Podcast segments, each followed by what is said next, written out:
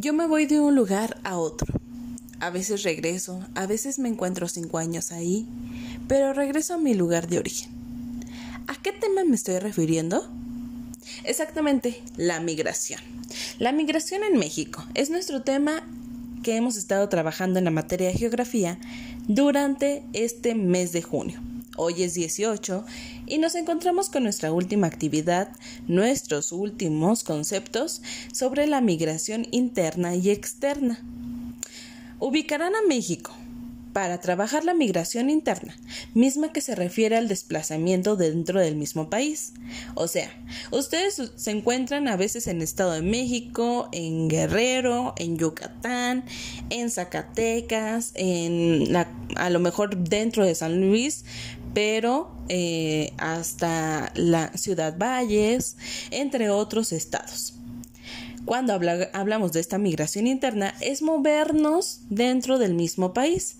Ustedes en vacaciones se van a sus lugares de origen, que acabo de mencionar los estados, y después cuando regresamos a clases se vienen a San Luis Potosí. Esa es una migración interna porque se están moviendo dentro del mismo país. Por ejemplo, si yo quisiera ir a estudiar a Chihuahua, también sería una migración interna porque sigo estando dentro de nuestro país.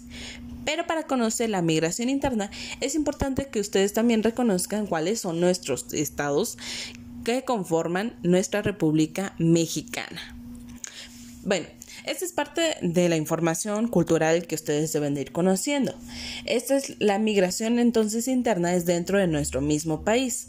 Esto lo van a representar con estambre, van a pegar seleccionando una ruta de puntos eh, que ustedes elijan dentro de países. Pueden elegir el país de Chihuahua, eh, digo el país, el estado de Chihuahua, perdón. Eh, de Chihuahua se pueden pasar a Monterrey, de Monterrey se pueden pasar a Guadalajara, de Guadalajara a Guerrero, de Guerrero a Yucatán, de Yucatán a Quintana Roo, de Quintana Roo a, Baja California. Ustedes elijan la ruta que quieran este, trabajar. Solamente que con el estambre pues van a hacer como una esta pequeña ruta para que vayan identificando que es dentro del mismo país. En cambio, la cuestión de una eh, migración externa, vamos a estar trabajando con hilo, algo más delgadito. Este lo van a pegar eh, alrededor del país. ¿Qué significa esto? Que cuando es externa es cuando nosotros salimos fuera de nuestra, de nuestra ubicación de origen. Por ejemplo, si estamos en México, pues nuestra migración externa va a ser quizás a Colombia, a Perú, a Brasil, a Alemania a cualquier otro país que conforma nuestro planeta Tierra. Entonces, migración interna es dentro del país de origen y migración externa es fuera de nuestro país de origen. Cualquier duda que tengan sobre esta información, recuerden que me pueden mandar un mensajito vía WhatsApp.